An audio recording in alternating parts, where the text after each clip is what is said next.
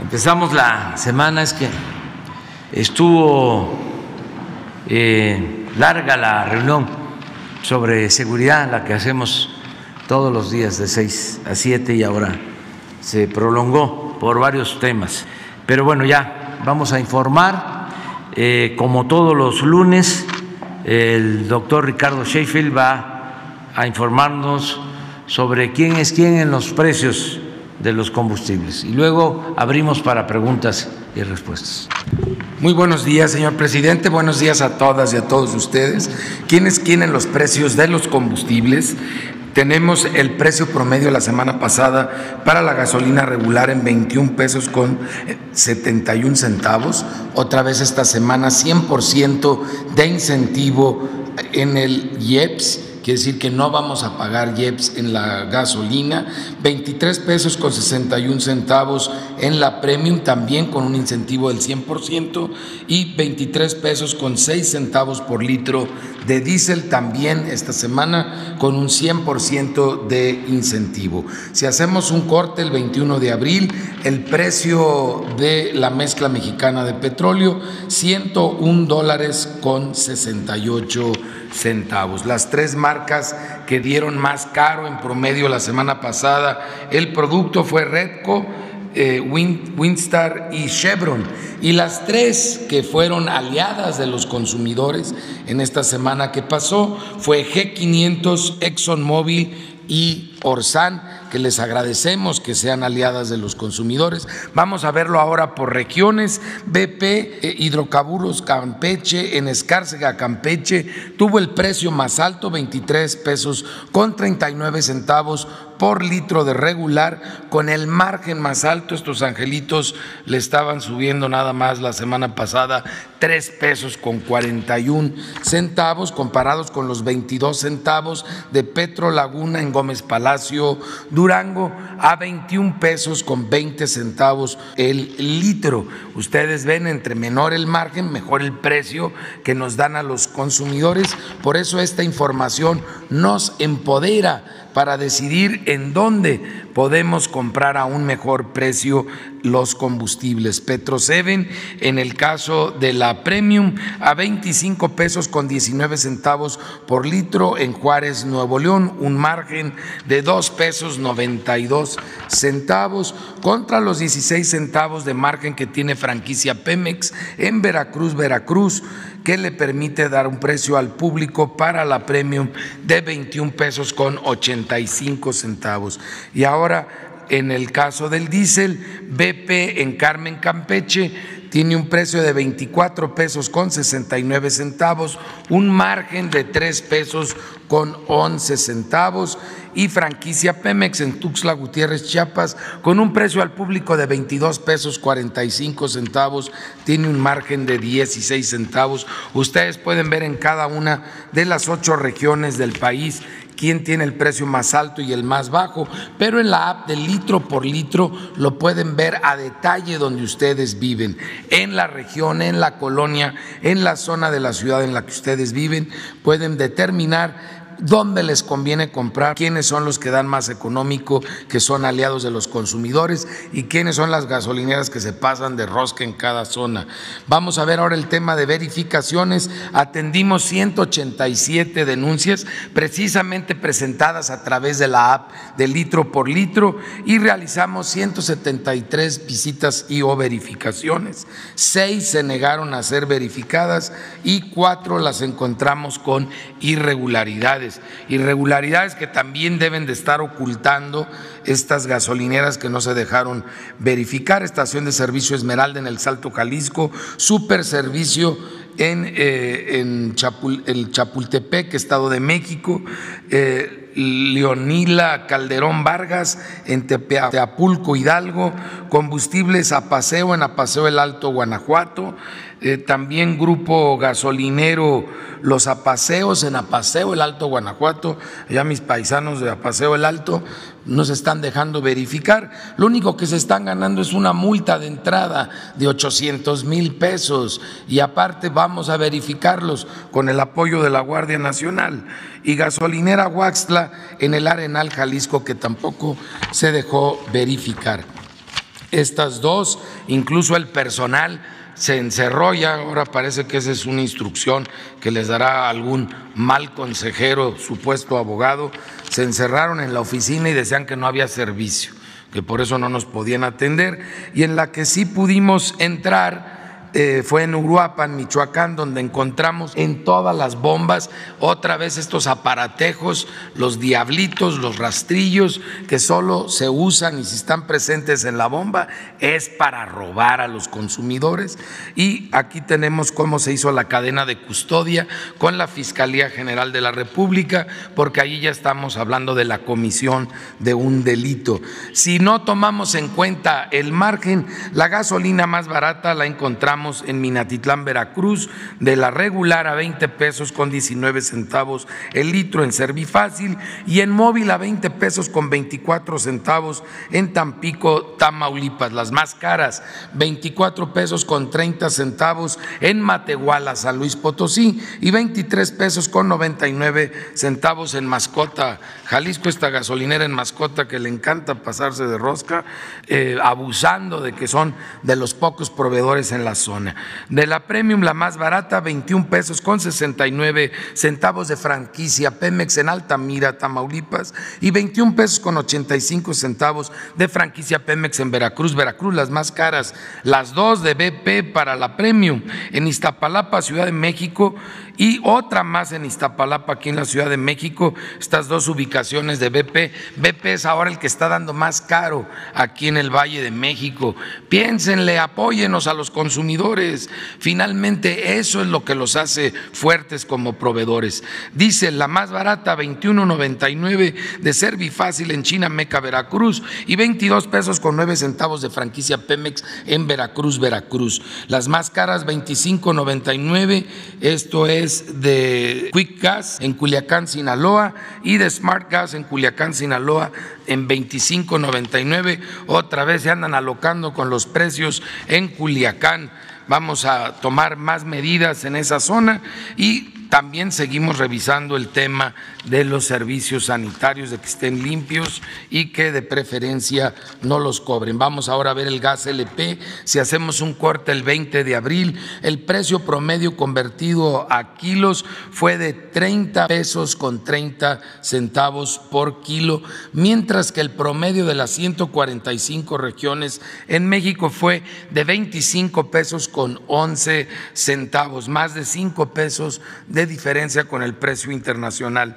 El mismo 20 de abril convertido a pesos y por litros 16 pesos con 18 centavos el precio internacional, 13 pesos con 52 centavos por litro el de estacionarios en nuestro país en las 145 regiones, un poquito más de dos pesos abajo del precio internacional. Y vamos a ver cómo siguen existiendo proveedores que están por debajo del precio máximo. Tenemos ejemplos en Coahuila, en el Estado de México, en Michoacán, en Chihuahua, en Sinaloa, en San Luis Potosí y en, Jalisco. Un ejemplo, Servigas Río Grande, en Morelos, Coahuila, 12 pesos con 55 centavos, cuando el precio máximo de la región es de 13 pesos con 46 centavos, prácticamente un peso por debajo. Y también tenemos ejemplos para cilindros de gas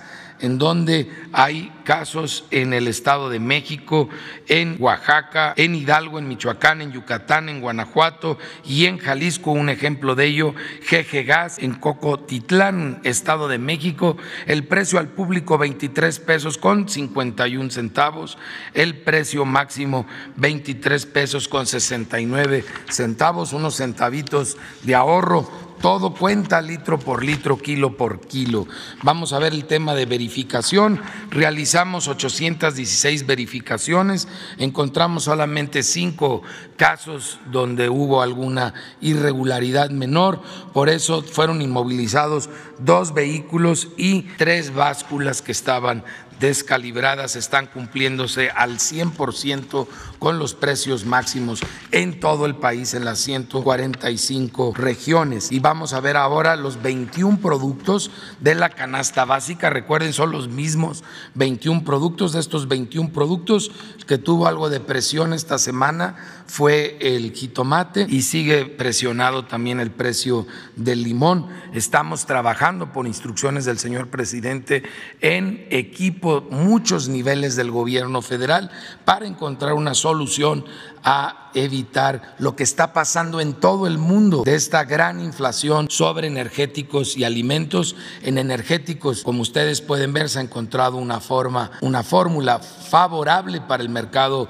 mexicano y ahora hay que encontrarla también para estos 21 productos de la canasta. Por lo pronto, Walmart Express en la Miguel Hidalgo, aquí en la Ciudad de México, fue el más carero, eh, a 1023 pesos con 25 centavos cuando este mismo paquete en la central de abastos de Iztapalapa se puede comprar en 813 pesos con 90 centavos, más de 200 pesos de diferencia. Y estamos hablando exactamente de los mismos productos en las mismas cantidades para una familia de cuatro personas, que es la promedio en nuestro país. Y nos vamos ahora a la centro norte, donde Mercabastos Mariano Otero en Zapopan, Jalisco, es la opción más cara. Este paquete lo tiene en mil cuatro pesos con 35 centavos, comparado con la central de abastos de Durango, Durango, que lo tiene en 777 pesos con 40 centavos. Muy bien la central de abastos de Durango, Durango,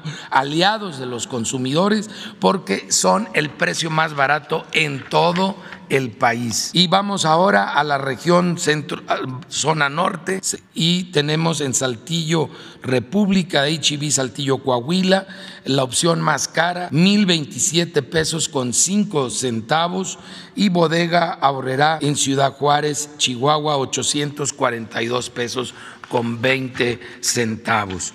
Soriana Hiper en la zona eh, sureste, en Acapulco, Guerrero, lo tiene en 1026 pesos con 20 centavos, mientras que la central de abastos de Villahermosa, Tabasco, en 841 pesos con 80 centavos. Y luego vemos que aquí ganó Bodega Aburrerá en toda esta zona, en Oaxaca, en Yucatán, en Mérida en Veracruz, Veracruz, en Tuxtla Gutiérrez, Chiapas, en donde en menos de 100 pesos, de, comparado con el más barato de Central de Abastos Villahermosa, Bodega Horrera consolidó todos los mejores lugares. Haga lo mismo el grupo Walmart también aquí en el Valle de México, donde fueron los más careros. Si pueden allá, pueden acá. Hay que empoderarnos con la información para tener las mejores compras. Faltan los videos, ya se nos estaba pasando. Es viernes 22 de abril y siguen llegando los últimos módulos que se van a colocar en la refinería. Esta semana vamos a recibir más de 10 barcos todavía que vienen con equipos que se colocan inmediatamente en la refinería de Dos Bocas, la refinería Olmeca. Este mes de abril tenemos un alto tráfico marítimo. Esta semana arribaron módulos para las plantas hidrotratadora de naftas e hidrotratadora de diésel, además de que se llevaron a cabo los traslados y montajes en la planta hidrotratadora de gasóleos. Estas actividades corresponden al paquete 3 que coordina la empresa Samsung. De igual manera se llevó a cabo el arribo de la embarcación BBC Kimberly con los generadores eléctricos que se instalarán en el área de cogeneración a cargo de Techin y se reporta la llegada de dos reactores hechos en México para la planta recuperadora de azufre. En el área de proceso se instalaron los módulos B y D de la sección de regeneración del catalizador CCR de UOP en la planta reformadora y en el paquete 1 de ICA Fluor comienza el montaje de los módulos de la unidad de tratamiento cáustico para la recuperación de gases del proceso de coquización. De igual manera continúan los trabajos en las estructuras tubulares del quemador elevado de la planta combinada. En el área de almacenamiento, continúa el trabajo de la construcción de mochetas para el soporte de las tuberías en la instalación de las plataformas. En el área administrativa, se trabaja en el detallado del cuarto de control y se lleva a cabo la pintura de tres murales en los interiores de edificios por parte de artistas mexicanos. En las actividades de integración se avanza en el tendido de tubería, en el acueducto y gasoducto y en las torres de enfriamiento se trabajan actividades de revestimiento y obra interior. Asimismo se lleva a cabo el equipamiento de diversas subestaciones eléctricas. Continúa el traslado de plantas de ornato desde el vivero hasta las áreas verdes de la refinería. Tren Maya, reporte de avances, 25 de abril de 2022. En el tramo 1, a la altura de Tenosique, Tabasco, se realiza el armado de estructuras de prelosas y traves que serán utilizados para obras de drenaje transversal, pasos superiores ferroviarios y viaductos. En la fábrica de durmientes, ubicada en el Triunfo Balancán, se construye la vía auxiliar, de donde saldrán materiales y maquinaria para el armado de la nueva vía para el tren Maya, tales como balasteras, plataformas, bateadoras y estabilizadoras. En el tramo 2, en las inmediaciones del poblado Santa Cruz de Rovira, Champotón, continúa la conformación del terraplén y su tratamiento con cal para darle estabilidad al suelo. En el tramo 3, concluyó en Mashcanú, Yucatán, el acopio de más de 30.000 toneladas de riel para el montaje de las vías férreas. De igual forma, a la altura de Copomá se llevan a cabo los trabajos para la canalización de tubería eléctrica y de fibra óptica que dará al tren Maya mejor operatividad, colocándolo entre los más modernos del mundo. En el tramo 4 avanza la construcción del nuevo distribuidor vial del entronque Valladolid, esta nueva obra permitirá el paso del tren Maya por la parte inferior, al mismo tiempo que los vehículos podrán cambiar de un flujo de tránsito a otro para llegar a diversos destinos. En los diversos tramos del tren Maya, los trabajadores han intensificado la construcción con turnos por la noche. Ya son 108.000 los empleos generados en el sureste de México por el proyecto del tren Maya. El tren Maya avanza.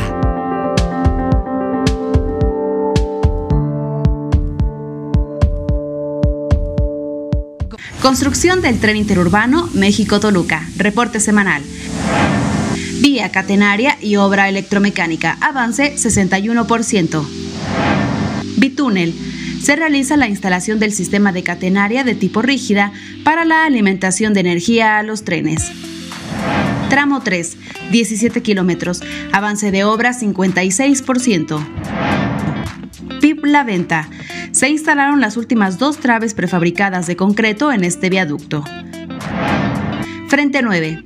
Avanza la habilitación y armado del acero de refuerzo, así como la colocación de la cimbra del capitel del apoyo 137. Viaducto Especial Santa Fe. Continúa la perforación de pilas de cimentación profunda para el cruce sobre la autopista México-Toluca a la salida de la estación Santa Fe. Viaducto Atirantado se trabaja en las pilas de cimentación del puente atirantado y continúa la reubicación de obras hidráulicas, construcción de pilas para protección de excavaciones y entubamiento del río Tacubaya. Viaducto en doble voladizo.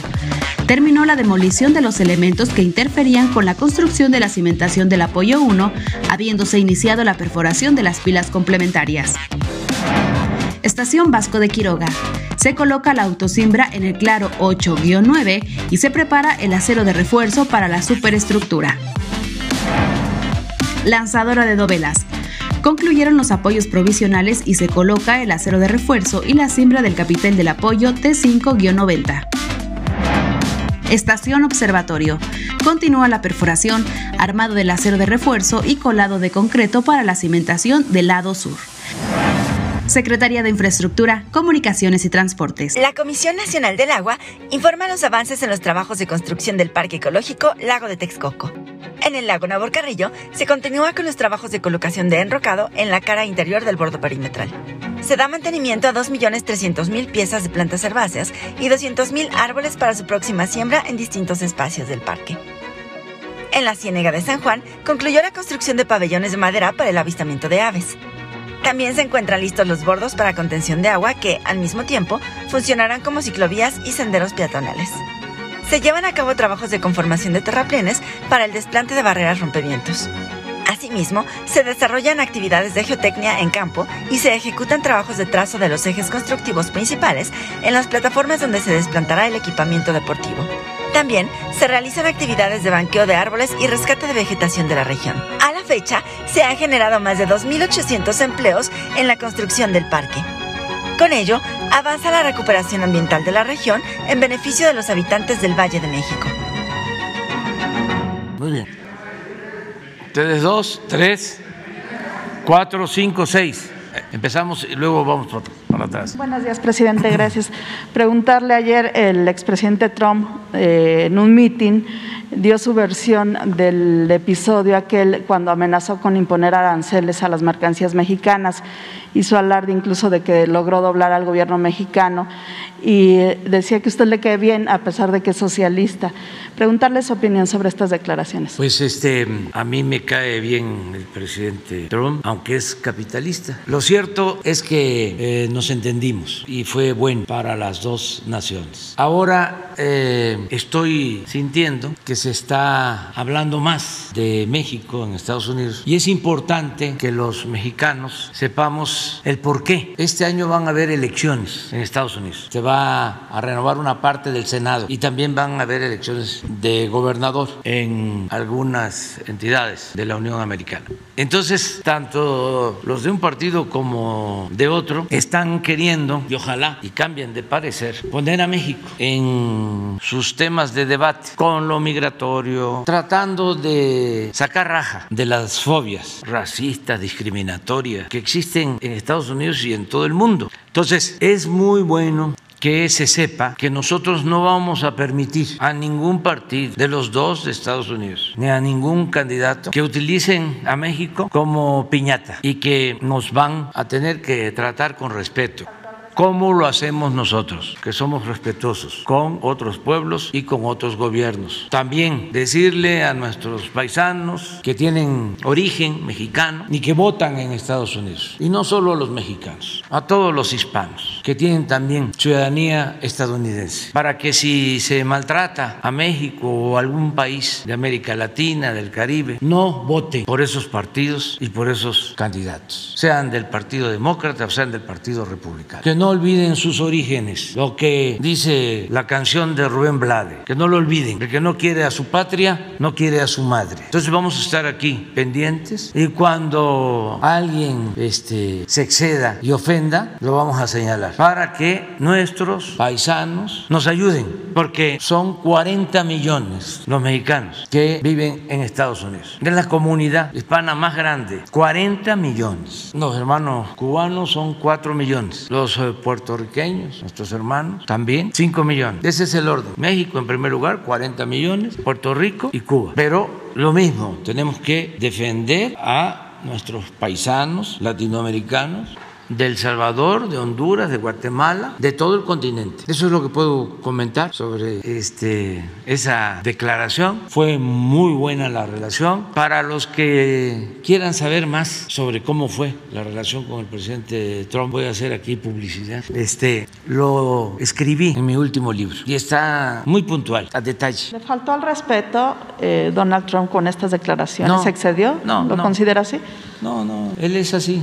Este, y hay que ver las circunstancias. Eh, no voy yo a polemizar sobre eso. En mi libro cuento cómo fue la relación, porque también este, los conservadores de nuestro país, internacionalistas, exageran, ya cómo cambian de chaqueta, se vuelven feministas, defensores de derechos humanos, ambientalistas, eh, nacionalistas, en este caso, por ejemplo, eh, defensores de los intereses extranjeros. Bueno, ayer vi un mensaje de Krause, hasta de La Palma, de Reforma, pero todo esto es porque pues eh, están inconformes con la transformación del país, no quieren al pueblo de México, no quieren a la gente humilde, a la gente pobre, no les gusta al pueblo raso, son muy elitistas, son conservadores, nada más este, piensan en la cúpula, quisieran que no hubiese democracia, sino que se tuviese un sistema político oligárquico. Esa es su verdadera postura política, pero simulan porque son muy hipócritas.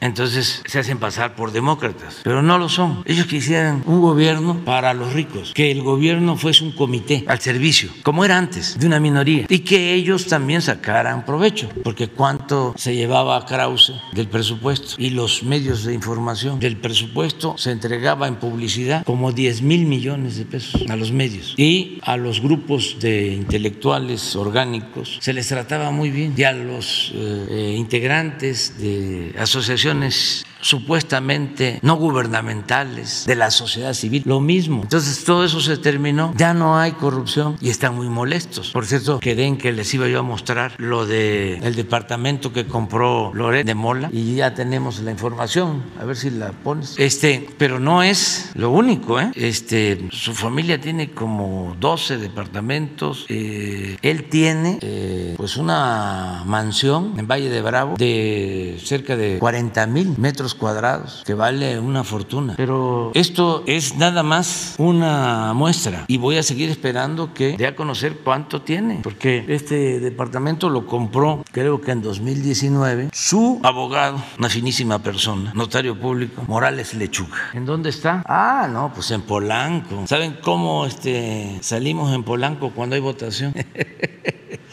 no sacamos ni el 10% de votos. Como se dice en el béisbol, paliza, porque pues aquí viven, no todos, desde luego, no, no quiero generalizar, pero sí muchos eh, aspirantes a FIFI y eh, beneficiarios del régimen de corrupción, de injusticias, de privilegios que imperó, que dominó, que se impuso por más de tres décadas. ¿Cuánto vale? ¿No dice? El precio más o menos. 48 millones es lo que pagó. ¿No eran 24? Aparte, 48 millones. ¿Y cuánto vale actualmente eso?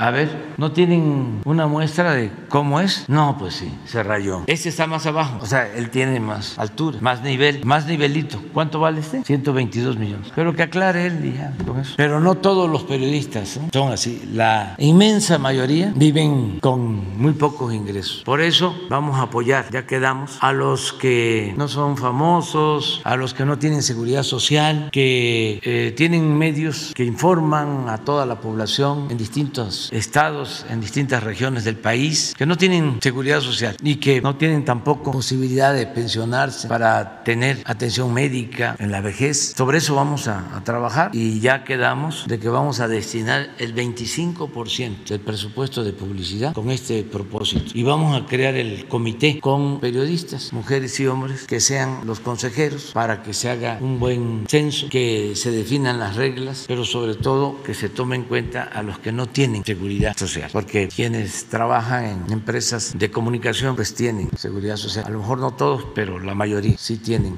seguridad social. Pero hay muchos que trabajan por su cuenta o son medios eh, de periodistas en donde no les alcanza más que para lo elemental. Pues vamos a trabajar en eso, porque no es eh, el propósito generalizar. Yo siempre sostengo que una cosa son los dueños de los medios y estos periodistas famosos que se entienden con los dueños, porque en cada eh, medio de comunicación eh, empresarial tienen a uno, a dos, a tres, a cuatro famosos. Y también ahí en esos mismos medios hay quienes no son famosos y les pagan muy pocos. Pero Loret ya lo hemos visto, creo que gana 35 millones al año, como 3 millones de pesos al mes, 3 millones de pesos. Ya no sé, pero debe de estar ganando como 15 o 20 veces más que el presidente. Entonces todo esto es lo que está cambiando y va a seguir cambiando. Adelante. Sí, presidente, le quiero preguntar eh, hoy se publica en Milenio también que en una ampliación de declaración Emilio Lozoya dice que fue el propio expresidente Enrique Peña Nieto quien le ordenó dar el soborno a Ricardo Anaya para la aprobación de la reforma energética.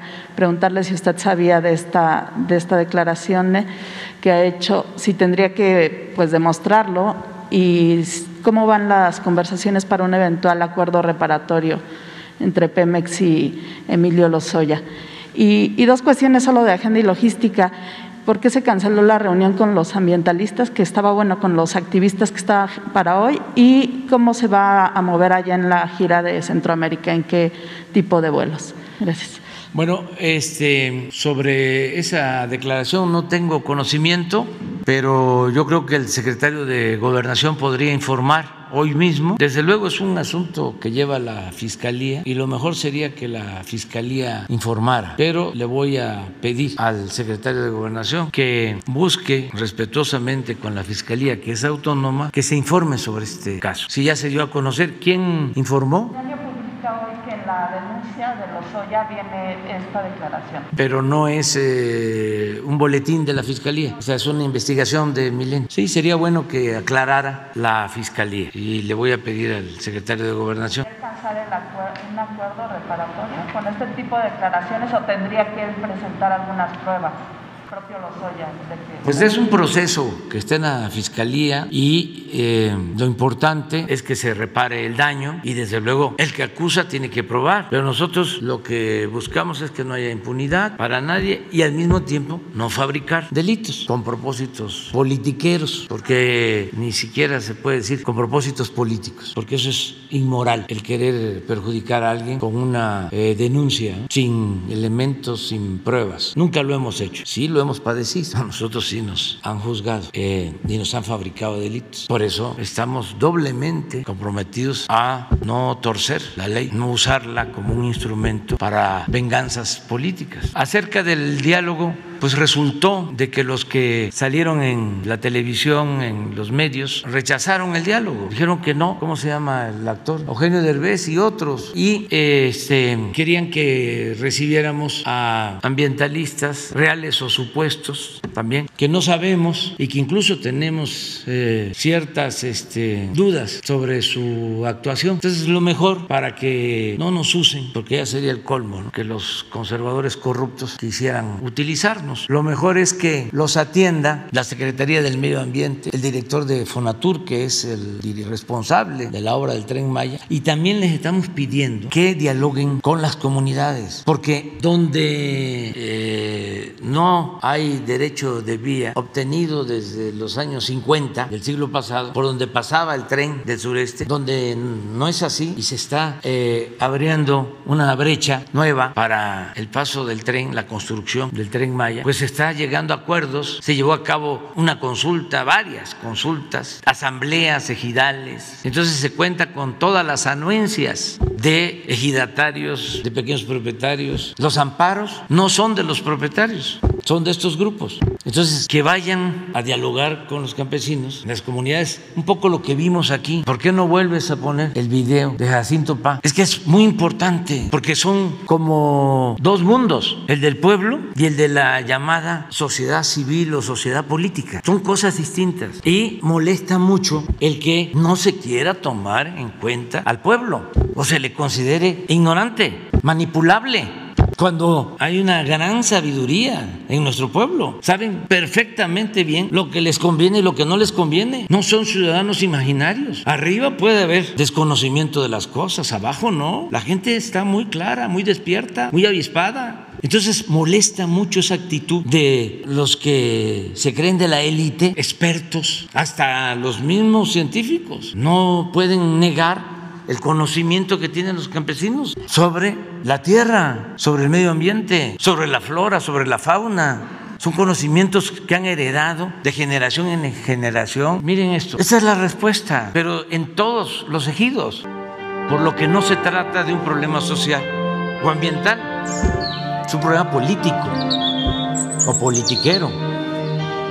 Los cenotes, pues le damos mucho aprecio, valor, porque son dados por la naturaleza, no son fabricados. Entonces lo cuidamos. Aquí nacimos, aquí andamos y somos parte de la naturaleza.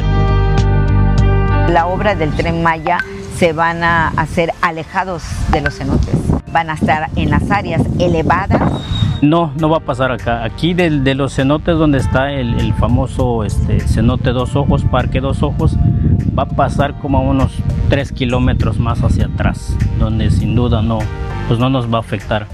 Lejos de donde nosotros estamos, donde va a pasar el tren, no va a pasar encima de los cenotes para que nos dañe. Tenemos de elegido que son cenotes muy importantes. El primero es cenote Jaguar, segundo cenote Nictejal, tercero que es Dos Ojos, cuarto es eh, perdón, el cenote Pit y otros dos que se llaman Los Monos y Misterio. Entonces el trazo quedó atrás de esos cenotes. Porque mientras avanzamos más hacia atrás, el, el grosor de la tierra se va haciendo más grande. Es el área más rocosa, el área más alta de nuestro ejido y que no está cerca de, lo, de los cenotes. Hemos notado que las dependencias hacen los estudios del suelo, hacen los estudios de la flora y fauna del lugar, están haciendo los estudios de la selva del medio ambiente y no hay tal ecocidio como se dice. Hay muchos que sacaron esa versión también porque no les convenía. Tanto inversionistas como gente que realmente estaba cuidando sus intereses. Políticos, gente, gente de dinero, ¿no? que, que, que este, ambientalistas que, que, los contratan, algunos políticos y todo eso, para, para, para dar un mal informe. Es que ellos no están en el lugar, no viven en el lugar. Tanto artistas, inversionistas, eh, les gusta el chisme. Pues los artistas, ellos, este, es diferente el mundo de ellos. Ellos critican sin, sin saber que nosotros, los pobres, los campesinos, vamos a obtener beneficios de los proyectos de gobierno. Es solamente una publicidad engañosa y aprovechando de que son gente de gran talla, que tienen muchos admiradores, hagan creer lo que ellos dicen. Y la verdad en, aquí es otra. A la gente, al, al, al país y a todo el mundo de que pues se entere de que aquí pues fue un acuerdo con todos los ejidatarios. Tenemos aquí en el ejido gente con mucha preparación, ingenieros, arquitectos, abogados. Y llegamos, a, y la gente del campo, que es la gente que se adentra más en él, y llegamos a un estudio y un análisis de ver hacia dónde podría sí ser viable y que no nos afectaba y que está a kilómetros retirado del área natural, de las áreas naturales que son los cenotes. Hemos caminado nosotros con los compañeros nueve kilómetros desde Ciudad Chemuyil hasta donde se pretende que va a llegar la estación del, del tren. Físicamente entramos uh, con los topógrafos para abrir el trazo, para checar el trazo. Fueron como unos dos meses de, de, diálogo, mesas de trabajo, no hubo nada de imposición. Aquí la gente se tomó el acuerdo y tomó esa decisión. Los ejidatarios fueron los que decidieron para, para ese proyecto. No nos negamos a que eh, eh, eh, haya un tren porque se está beneficiando el, el pueblo a mí me da mucho gusto y satisfacción de saber que es una empresa netamente de los mexicanos, de nosotros, que los recursos que genere, que lo que vaya a conllevar el desarrollo es de la nación, es de nosotros. Que seamos los, los primeros que vamos a ver que pase el tren por acá y viajemos en ello. Vamos, súbete al tren. Súbete al tren. Súbete al tren. Súbete al tren. Naquen te haga el cacaco. ¡Súbete al tren! Sí, de una vez, mire, este, el tren Maya no va a afectar ningún cenote, ningún río submarino, pero sí hay quienes han afectado cenotes y ríos submarinos. Este, y eh, los pseudos eh, ambientalistas y artistas no protestan. Les voy a poner una foto, a ver si la consigues, de Derbez inaugurando un hotel en Escaret. Esa empresa turística, Escaret, eh, sí ha hecho trabajos de unir cenotes, de este, desviar ríos y vi una foto en donde quien inaugura uno de los hoteles de Escaret es Derbez. ¿En qué quedamos? Hay un doble rasero. Nosotros tenemos un compromiso con la gente, con el pueblo, de no cometer injusticias, de no destruir el territorio, de cuidar el medio ambiente. Y es una convicción, no es una pose. Llevamos años luchando por eso. A ver si está. Ahí está, mire. Y no tienes, eh, no tienes más fotos. A ver, que, que este, se ponen tímidos aquí. Es que ya eh, hay que hacer cada vez más pública la vida pública. ¿Qué caracterizaba al régimen de corrupción anterior? El silencio, el control de la información. La gente no se enteraba porque la oligarquía tenía el control de los medios de comunicación y no salía nada en la tele, ni en la radio, ni en los periódicos. Pero a ver si no tienes eh, fotografías del nuevo desarrollo de Xcaret en Valladolid, sobre cenotes precisamente. Entonces basta de la hipocresía. No se está trabajando creo que hay una parte en donde eh, sí se ordenó una suspensión, pero es eh, solo una, una parte. Y ya hemos enfrentado este asunto, lo he dicho muchas veces. Los conservadores no quisieran que nos fuese, nos, nos fuese bien, pero imagínense la gente 105 mil trabajadores. Es como si eh, paráramos este, la refinería de dos bocas. Están trabajando hoy 38 mil obreros.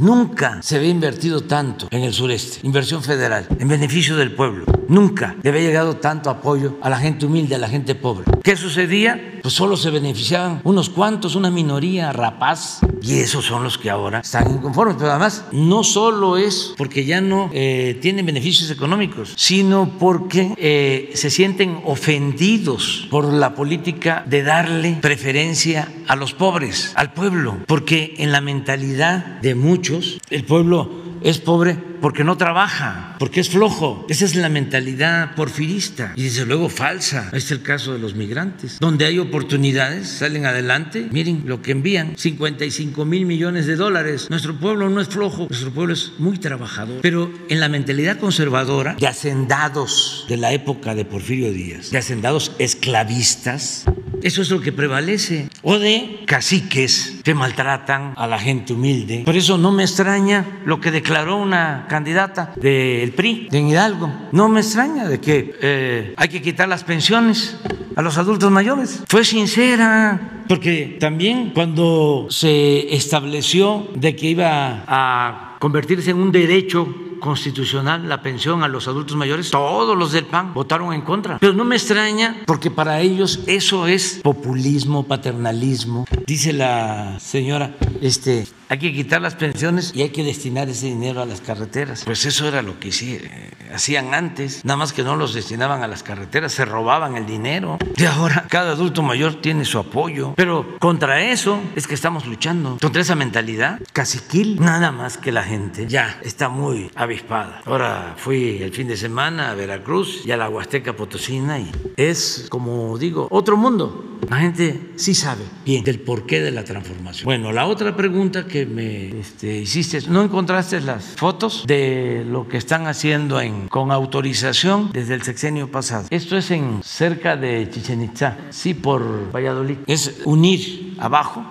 cenotes. Esto es Escaret. ¿No hay más fotos? ¿Hay video? También. Es que esto ayuda mucho a aclarar las cosas.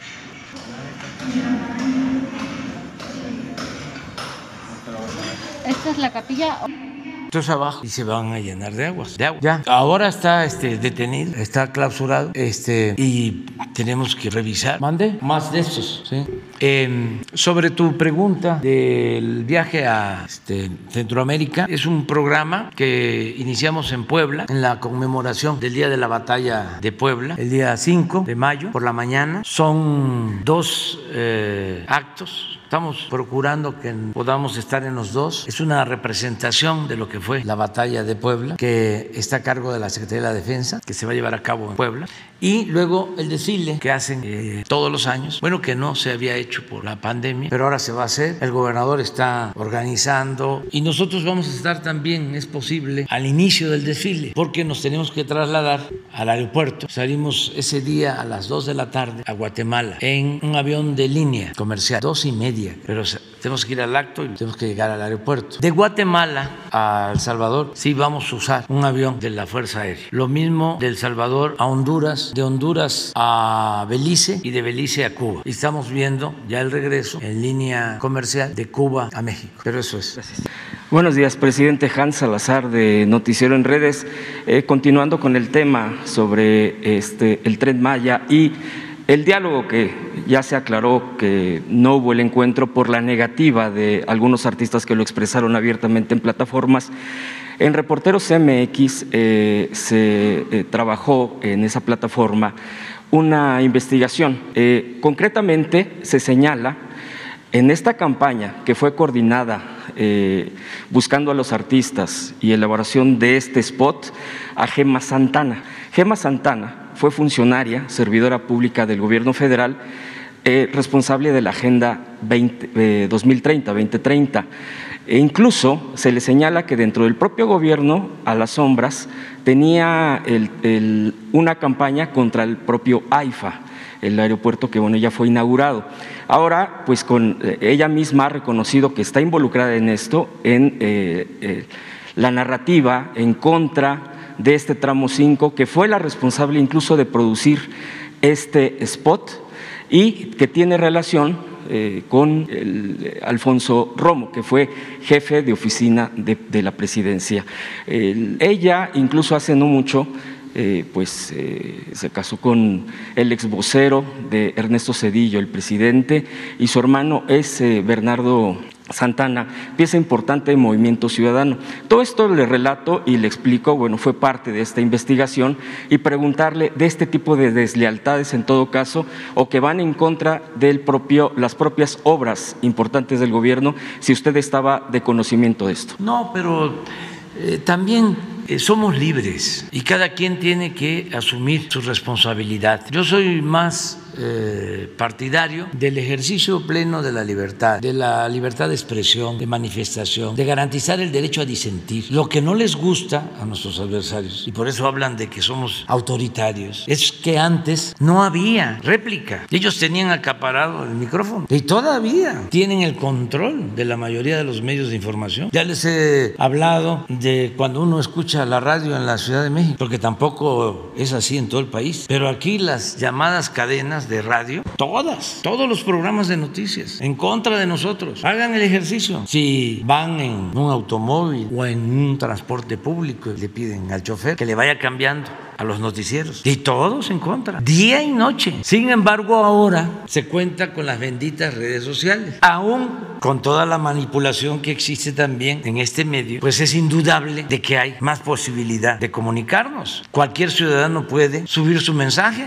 Antes no había eso. Era la televisión, era la radio, eran los periódicos. Ya lo dijeron en la televisión, ya lo dijeron en la radio. Aquí está en el periódico. Pues así dominaban. Ahora no. Ahora se tiene la posibilidad de subir un Twitter, Face sobre todo, que es eh, más popular y hay también muchos medios independientes y la gente ya tiene también otras formas de comunicación. Como ya hay más conciencia política, hay millones de mexicanos, mujeres y hombres, que son medios de comunicación y se corre la voz. Entonces, no hay que preocuparse tanto si existen gentes que incluso desde el mismo gobierno actúan en contra del proyecto de transformación, porque no eh, funciona. Ya hubo un cambio, ya es otra la realidad. Eso también no lo quieren aceptar los de la élite. Entonces quisieran que fuese como antes, pero ya no se puede poner vino nuevo en botellas viejas. Y ya las campañas de antes que destruían a opositores, una campaña de estas con artistas famosos, es como para que cambiara de pensar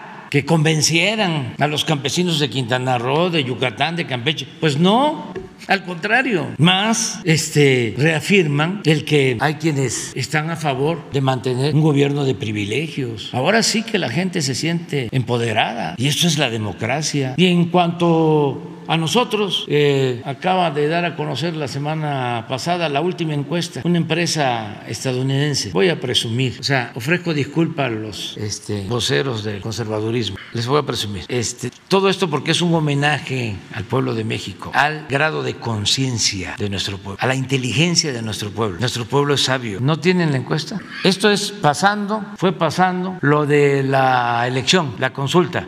Nada más algunos. Presidente Biden, 40. El presidente Bolsonaro, 39. El presidente de Japón, 44. Acaba de ganar. El presidente Macron, ya lo felicité. Y felicité sobre todo al pueblo francés, porque puse en mi red social de que el pueblo francés se volvió a poner cera en los oídos para no escuchar el canto de las sirenas y optó por su legado histórico, político, que significan tres palabras, tres términos, tres conceptos: libertad, igualdad, fraternidad. Entonces, aquí está el presidente Macron. Y aquí está el presidente Pedro Sánchez. Y mira, aquí estamos nosotros. 71% de aprobación, 7 indecisos y 22 en contra. Hay un fenómeno que es Modi. Aquí está, presidente de la India, 77. Este señor gobierna a 1.200 millones de personas. Y 77. 5 o 6, no, 5 y 18. Solo una vez estuve, pero él no estaba tan alto. Y eso por medio punto arriba de. Pero vamos bien, vamos bien. Entonces, este, todo esto lo informo porque la mañana manera, también voy a seguir presumiendo,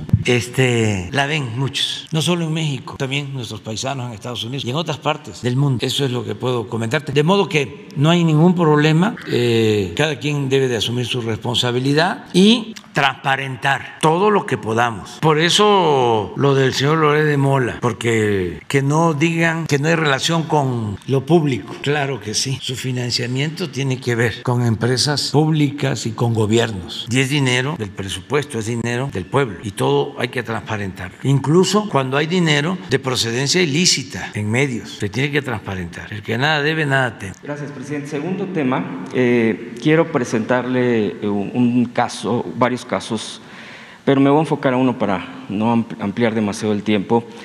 Es, eh, traigo unos documentos sobre lo que es la corrupción en caminos y puentes federales. Esto es a nivel de casetas, las casetas de cobro, de peaje.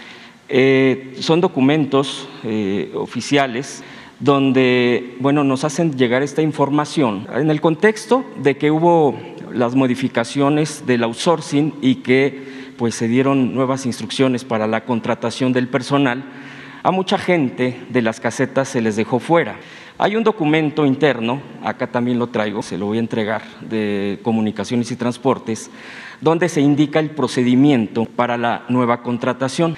Sin embargo, de acuerdo a las versiones eh, eh, de los trabajadores, nunca se aplicó. Es decir, el filtro de exámenes, de perfil, etcétera. Y sin embargo, se aprovechó para hacer a un lado a gente que venía, quizá no al 100%, pero mucha gente que venía trabajando de manera eh, más honesta y a partir de esto, bueno, pues estos documentos.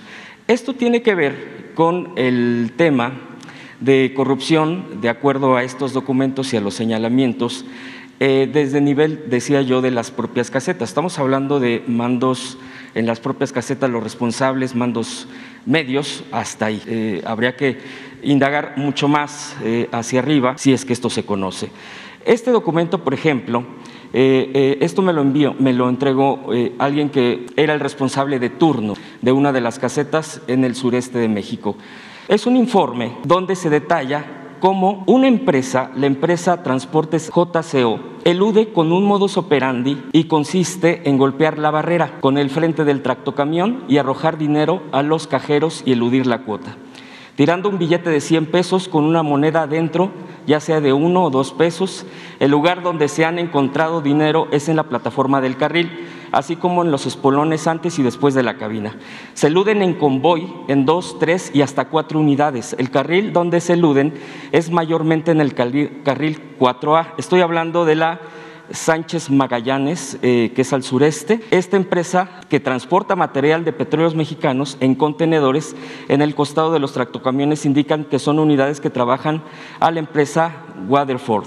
Se dicen unidades detectadas, las cuales son las que lideran los convoys, es decir, entran o pasan en, grupo, en, en convoy, y arrojan esto porque es un modus operandi para no pagar los 300 pesos y pagan esto.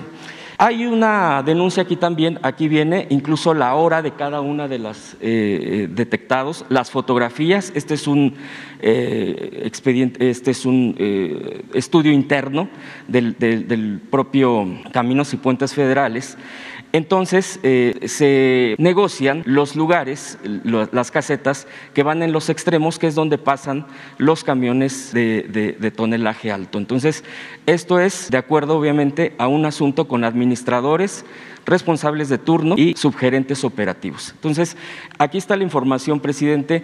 Viene el documento también, le decía yo, de cuál era el procedimiento y que se ha incumplido, también de acuerdo a los trabajadores.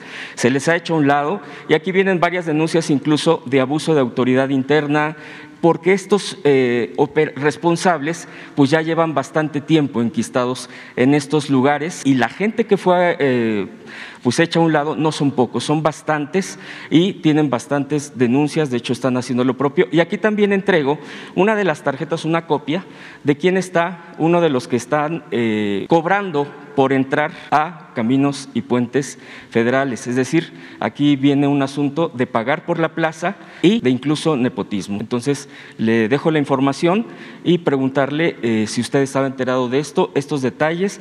Aquí está la información, es oficial, y preguntarle qué, procedería al respecto, presidente. Bueno, eh, un propósito del gobierno desde que iniciamos es eh, desterrar la corrupción, porque eso es lo que más daño ha causado a México. No es pandemia, es peste.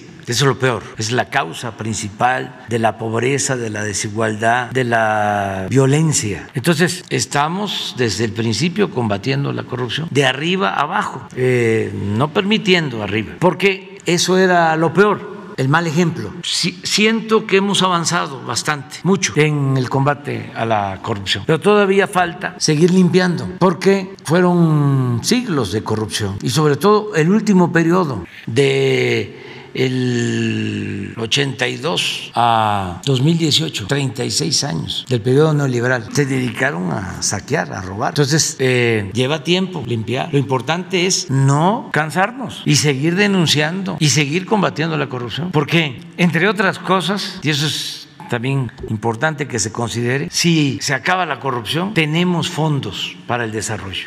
Cuando hay corrupción, el presupuesto no alcanza para beneficiar al pueblo, se lo roban.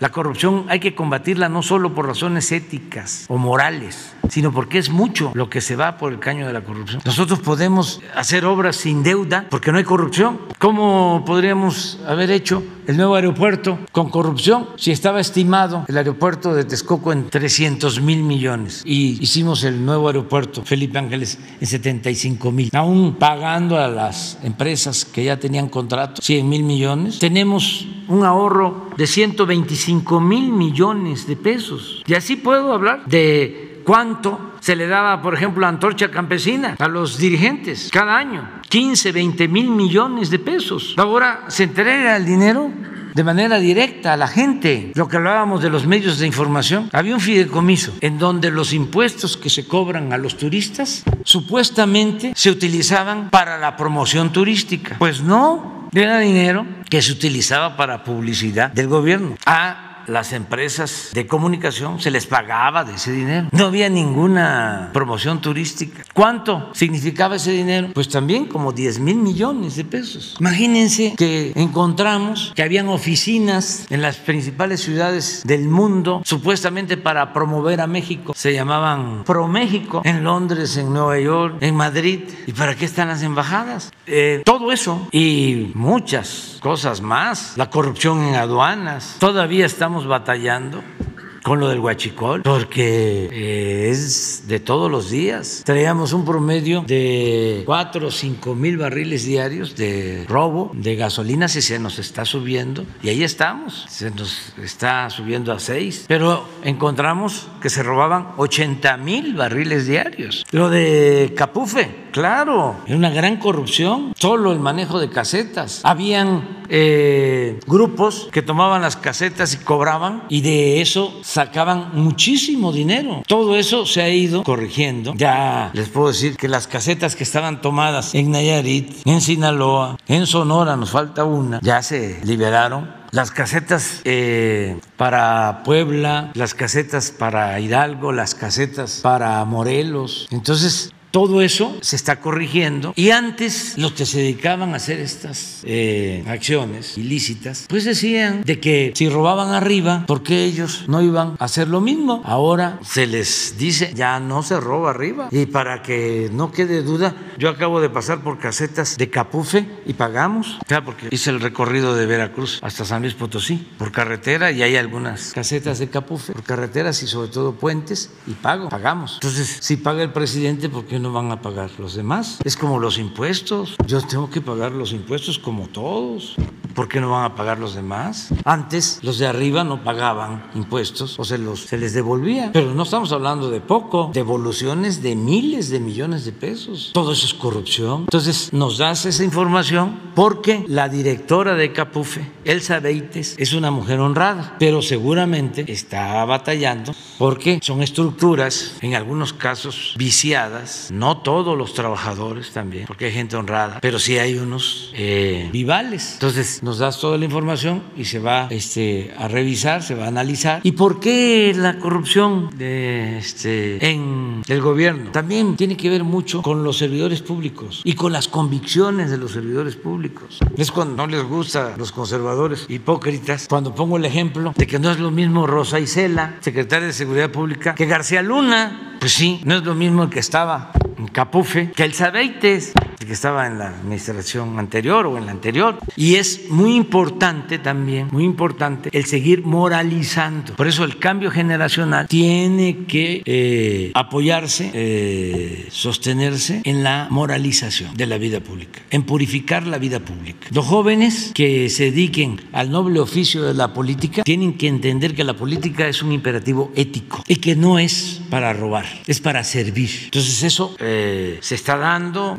Yo estoy viendo jóvenes que eh, tienen una actitud distinta y eso va a ayudar mucho a que el cambio, la transformación, se mantenga en el tiempo y se debe de ir avanzando. Porque ese también fue un problema una mala herencia del periodo neoliberal. No eh, se formaron servidores públicos honestos, con mística, con deseos de servir al pueblo, sino era llegar a los cargos para sacar provecho personal, para enriquecerse, para tener departamentos como ese de Loret de Mola, o departamentos en el extranjero, o grandes mansiones, o después de eh, venir de abajo, terminar viviendo en una mansión en las lomas. No, eso no es la política, eso no, eso es corrupción, eso es una distorsión de lo que debe ser el servicio público. Y eso hay que seguirlo combatiendo todos los días, todos los días, no permitirlo, denunciarlo. Por eso es muy importante la función de ustedes, donde vean que hay este, actos de corrupción, denunciarlo, no quedarse callados, porque sí, todos tenemos que ayudar. Sí, con Jesús. Sí. Ella, sí, ella, ella lo va a ver, él sabe. Sí, de acuerdo. Acá quedamos, es que después vas tú, ahorita. Presidente, buenos días. Eh, Manuel Godínez, de La Opinión de México, Sol Yucatán y Sol Quintana Roo.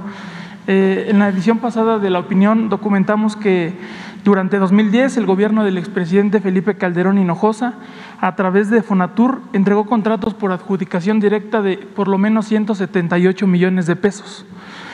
Eh, a José Chapur Saúl, presidente de Grupo Palace Resort. Este empresario hotelero es uno de los ambientalistas altruistas que denunciamos hace 15 días y el cual aporta dinero a los que están eh, en la campaña de oposición del tren Maya. Eh, ¿Cómo se llama? José, José Chapur Saúl, de Grupo Palace Resort. ¿Y dónde tiene su empresa? En Quintana Roo. La Ribera Maya. Eh, bueno, por esto le pregunto qué, opinión tiene sobre la, posición de estos hoteleros que se oponen al tren Maya, que eh, ahora ya no son beneficiados con contratos de, obra, que además eh, hasta la fecha continúan gozando de impunidad, pues ninguno de los contratos que recibieron en ese sexenio han tenido resultados tangibles, no existen las obras, no se ejerció este, nada, incluso algunos no este, eran direcciones inexistentes donde se supone que, harían las, las obras. Pues es que se dedicaban a saquear, este, a robar y había impunidad. Y ahora no hay impunidad para nadie. Y esto pues tiene que ir cambiando.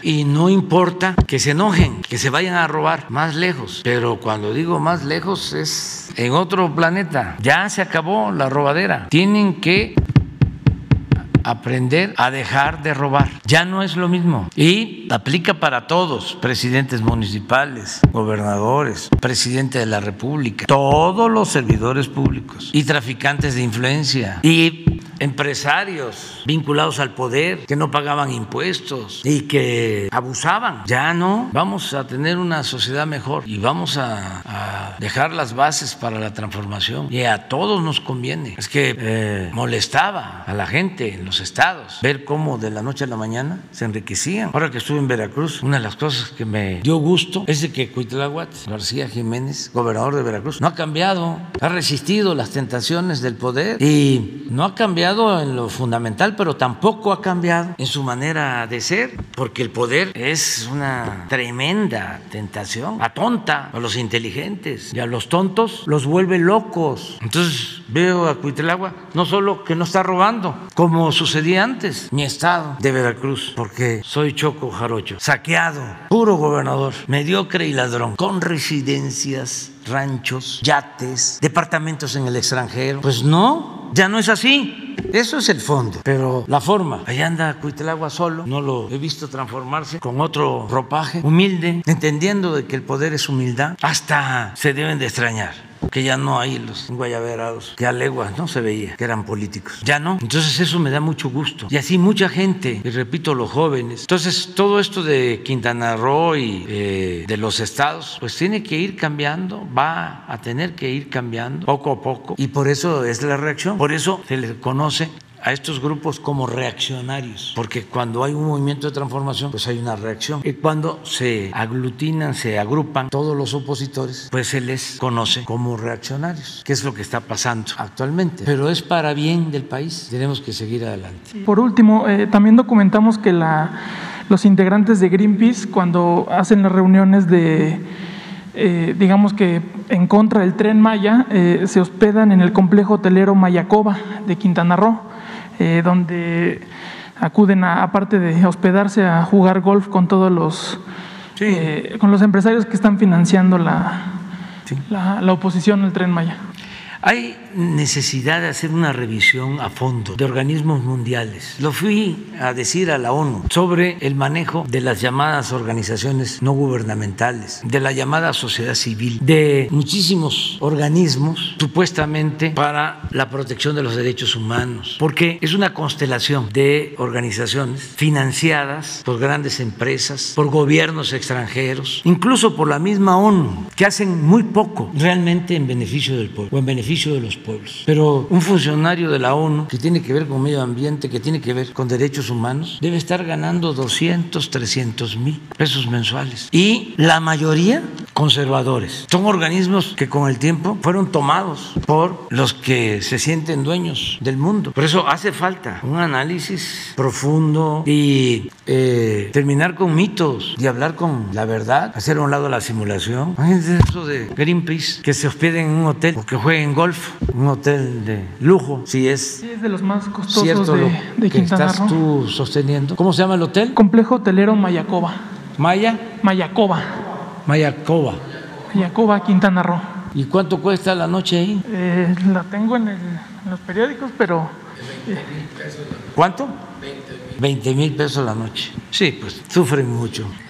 Entonces, este, todo eso hay que revisarlo y no dejarse apantallar. Y cuando se lucha por una causa justa, hay que mantener las convicciones. Ahí sí, ser como Juárez, intransigente en la defensa de los principios. Juárez nunca perdió la fe en la causa que defendía. ¿Ya no recibirán ninguna concesión estos empresarios? No, o sea, Concesiones que destruyan el medio ambiente, no. No hemos dado una concesión para la minería. No se ha usado el mecanismo de extracción de hidrocarburos, el frac. No hemos permitido la entrada del maíz transgénico. Estamos creando parques naturales para los de Greenpeace, para los ambientalistas, eh, verdaderos o falsos. México, repito, es el país del mundo con el programa de reforestación más importante. No hay en el mundo un país que destine 1.400 millones de dólares al año para reforestar. Ninguno. Por eso, por eso tenemos autoridad moral. Por eso este, no tenemos nada de qué avergonzarnos. Y vamos a continuar. Adelante. Gracias.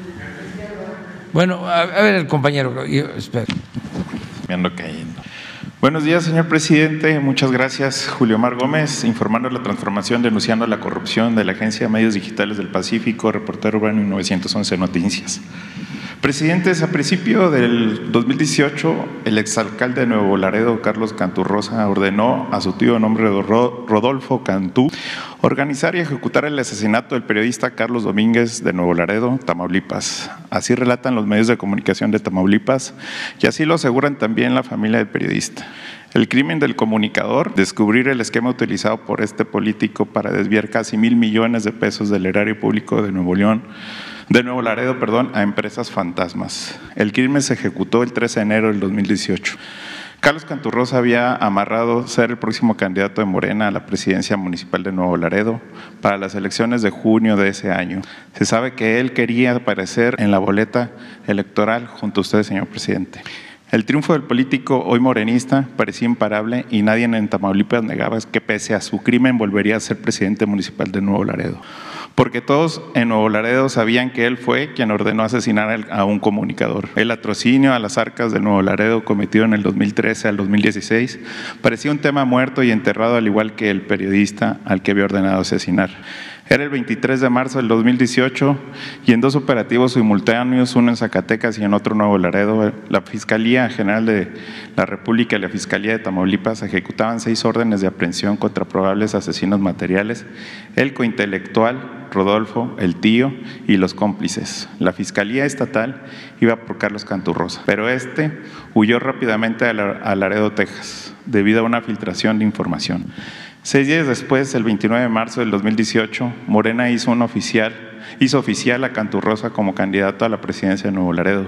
Era imposible creer, pues ese, pues pese a estar prófugo y estar huyendo de su responsabilidad en un homicidio, era igualmente candidato de Morena.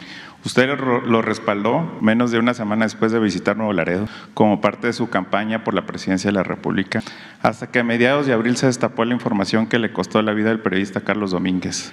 La empresa de Canturrosa y esquema de desvíos de recursos públicos llegaron a un medio de comunicación nacional a la que se difundió ampliamente. Hora después de la divulgación de la información de la empresa fantasma por las que mandó matar a un periodista Morena, le retiró la candidatura a Canturrosa. Actualmente, el exalcalde fronterizo lleva cuatro años prófugo de la justicia por los cargos de asesinar al periodista Carlos Domínguez, que se han sumado los delitos relacionados por desfalco a las arcas públicas de Nuevo Laredo y cuenta tres, con tres órdenes de aprehensión y una ficha roja de la Interpol vigente hasta el día de hoy. Pero parece que Canturrosa tiene un as bajo la manga, pues se le pudo ver en los últimos meses compartir fotografías en sus redes sociales junto a Américo Villarreal, el candidato de Morena al gobierno de Tamaulipas. Y se sabe, según fuentes, que ya negoció impunidad en todos los cargos que tiene pendientes a cambio de operar a favor de su candidatura. Y todo parece ser que ganar a, esta, a este candidato podría ser próximo secretario de gobierno de Tamaulipas. Imagínese, presidente, el próximo secretario de Tamaulipas podría ser un asesino de periodistas y además desfalcó por casi mil millones de pesos a la ciudadanía que le brindó su confianza para ser alcalde en el 2013. Todo por, todo por apoyar hoy a que un candidato morena para ser gobernador. Para cumplir con el acuerdo, su hermana Carmen Lilia Canturrosas, alcaldesa de Nuevo Laredo, puso a la disposición del candidato morenista todos los recursos económicos y humanos con los que cuenta la ciudad para favorecerlo en las próximas elecciones que se celebrarán el 5 de junio. De ganar Américo Villarreal la gobernatura del Estado, Carlos Canturrosas, un asesino y ladrón comprobado que lleva cuatro años huyendo de la justicia mexicana, volverá a Tamaulipas, donde la impunidad morenista lo recibirá con los brazos abiertos y con el segundo cargo más importante del Estado. Presidente, se vale que los candidatos de Morena realicen este tipo de acuerdos con delincuentes de este nivel de peligrosidad que tienen cuentas pendientes con la justicia por asesinar a un periodista y desfalcar desproporcionadamente el erario público? ¿No se supone que ya no eran iguales, presidente? Para terminar, imagínese el terror y la impotencia de la familia del periodista que deben de estar pasando por este momento al ver este tipo de, de situaciones y que puede regresar impune a Tamaulipas después de sus crímenes. ¿Cuál es su punto de vista respecto a esto, señor? Pues es algo parecido a lo que decía yo sobre lo que está sucediendo en Estados Unidos, como hay elecciones, es lo mismo lo que tú estás planteando. Como hay elecciones, pues este están atacándose, pero la gente de Tamaulipas afortunadamente está muy despierta, muy consciente. Entonces, no se puede utilizar un caso así en vísperas de una elección sin dejar de sospechar de que se trata de un asunto politiquero, de eh, atacar al candidato de Morena con este caso y beneficiar pues al otro candidato. Entonces, eh, si no hay eh, pruebas, no se pueden hacer estas denuncias, porque así como tú estás eh, planteando las cosas, yo también las planteé en su momento, pero en sentido opuesto. Yo defendí a este señor Cantú porque este, consideré que le fabricaron el delito, precisamente en una campaña política. Y así te podría hablar de muchos casos en donde nosotros no usamos eso para perjudicar a nadie. Acabo de estar en San Luis. Me dijeron de que la solución para que no llegara el actual gobernador estaba en mis manos, porque el actual gobernador había estado en la cárcel y que era cosa nada más de ventilar el asunto. Claro que el que me lo pidió, lo que quería era que ganara su candidato.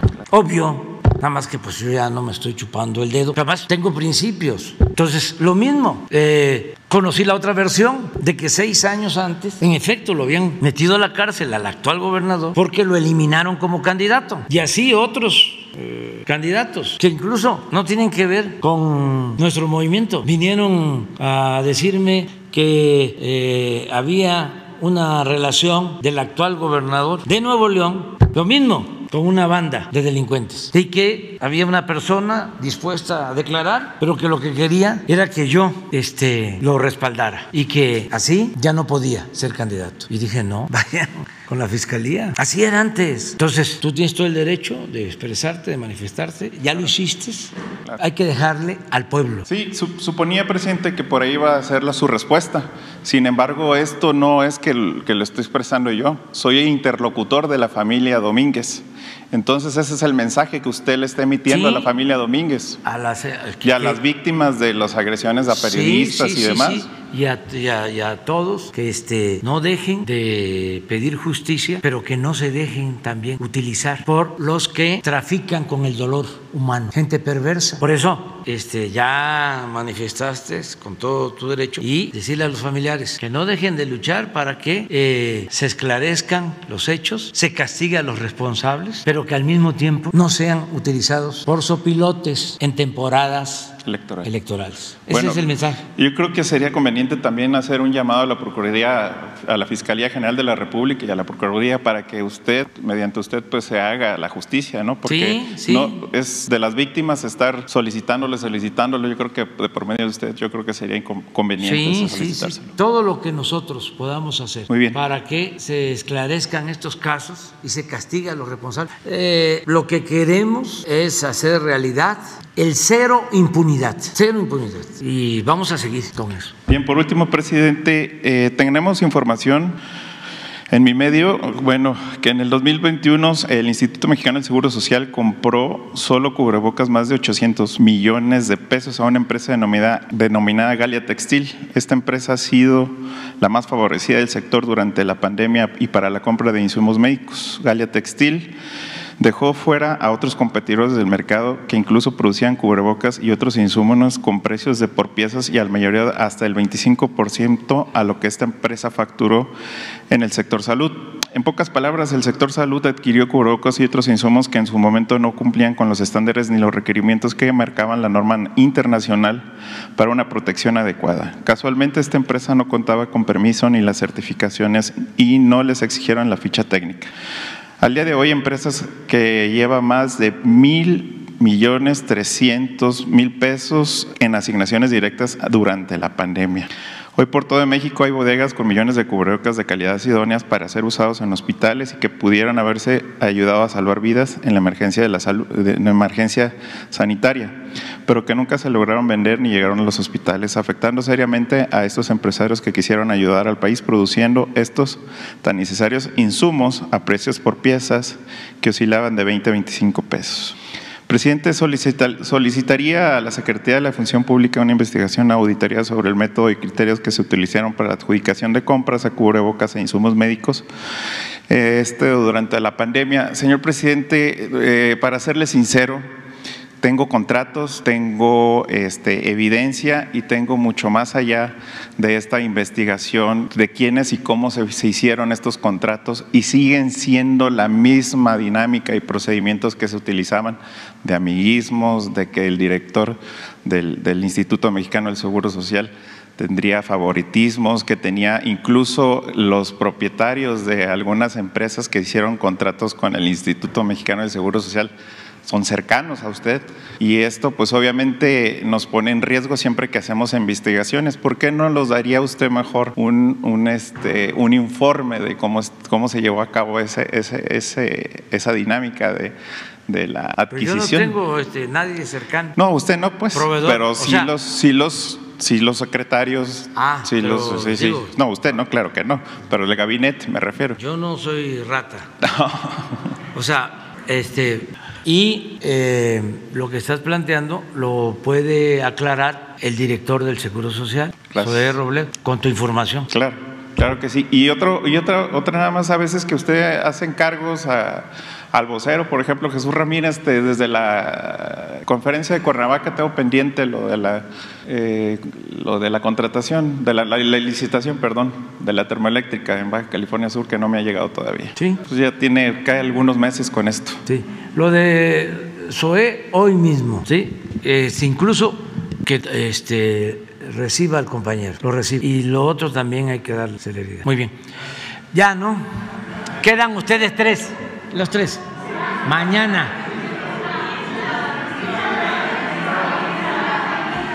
Pero es que ellos esperaron. Sin lista. Bueno, ya, ya, ya, este, mañana me doy cuenta. Y este, y hoy no hubo este equidad de género porque faltaron mujeres. Mañana vamos como más como mujeres. Hoy tengo algunas eh, reuniones, este, no, no, no tengo eh, reuniones para tratar lo de la inflación. Vamos eh, bien en recaudación, mm, vamos bien en generación de empleo, el peso está resistiendo, este, y vamos a, a- a, este, a dar una opción, una alternativa, mejor dicho, se va a poner en marcha un programa para enfrentar la inflación. Este, en eso estamos. Fíjense lo importante del sector público, que todo esto nos sirva de experiencia. ¿Cómo en lo energético tiene más presencia el sector público? Pemex, la Comisión Federal de Electricidad, que querían desaparecer los tecnócratas neoliberales, dejando todo el mercado del sector energético a las empresas, sobre todo extranjeras. ¿Cómo hemos cuidado eso? Ahora con la inflación no tenemos aumentos de precios. Y con relación a Estados Unidos, nosotros tenemos una inflación en energéticos de 0.6 y ellos tienen una inflación en energéticos de 2.5. Bueno, se quejaba el presidente Biden con razón de que sí está arriba el precio del crudo, pero que no se justificaba que aumentara tanto en Estados Unidos el precio de las gasolinas. Porque los intermediarios, como son puras empresas particulares, abusaban. Una empresa pública no tiene como objetivo, como propósito, el lucro, sino el bienestar del pueblo. Entonces era de verdad una locura el querer desaparecer al Estado en el desarrollo y dejar todo al mercado. Es un ejemplo. Bueno, ¿en dónde tenemos menos control? El sector público, en alimentos. De ahí es donde tenemos que actuar. Desde luego, buscando acuerdos con productores. Aprovecho para decirle a los productores del campo, pequeños productores, que ya estamos entregando apoyos y que hay que sembrar hay que producir. Ningún país puede salir adelante si no produce. Y en estos momentos es fundamental sembrar maíz, sembrar frijol, sembrar arroz, no depender. Así como debemos de ser autosuficientes en energéticos, tenemos que ser autosuficientes en alimentos. Y eso es eh, lo que estamos tratando ahora, fortalecer la producción y dar facilidades para que haya libre mercado, que no haya aranceles y que podamos adquirir lo que nos convenga en el extranjero, sobre todo productos de la canasta básica. En eso está ahora mi preocupación y desde luego mi ocupación, este, en el control de la inflación, porque eso daña mucho, eso afecta la economía popular. Estamos en eso, yo creo que en una semana más ya presentamos el plan. Hemos avanzado bastante, estamos hablando con empresarios, con productores, pero el llamado es vamos a producir, vamos a sembrar. Ahora que este es eh, el tiempo, ya con las primeras lluvias, a sembrar. Eh, y todo lo que hagamos, aunque sean pequeñas parcelas, para tener el maíz, para tener el frijol, para tener los alimentos básicos, ayuda, ayuda mucho, porque es un desajuste mundial que se produjo se precipitó con la pandemia y luego se agravó con la guerra, porque ahí hubo una falla en eso. Se debió apostar más a la política que se inventó para evitar la guerra, no a la confrontación y a las sanciones y todo eso desquicia, eso no ayuda. Y todavía es tiempo de que haya diálogo para eh, normalizar las relaciones económicas, comerciales en el mundo, porque no es que se esté afectando solo Europa, no, es mundial, Asia, todo. Entonces eh, se tiene que buscar un acuerdo para que se garantice la paz y que no se afecte la economía, porque es afectar a los pueblos. Nosotros nos vamos a proteger aquí, ya estamos trabajando trabajando en eso y vamos a procurar tener inflación baja con relación a otros países, pero es un fenómeno mundial. Por eso también es otro llamado de atención. Imagínense lo absurdo de plantear, como lo hicieron, de que en un mundo globalizado no importaba producir, porque se podía comprar en el extranjero lo que se necesitaba. Eso lo dijo, entre otros, el secretario de Hacienda de Salinas, cuando la apertura comercial indiscriminada, sin límites, cuando pusieron a competir al productor nacional con los productores del extranjero en condiciones de desigualdad, porque en el extranjero los productores reciben apoyos, subsidios, créditos baratos y aquí los dejaron abandonados a su suerte. Entonces hay que regresar a políticas de apoyo al campo, a los productores, lo que estamos haciendo, pero se requiere más porque se creó mucha dependencia, mucha dependencia. Entonces, eh, para eso vamos a tener la reunión de hoy y otras más. Nos vemos mañana.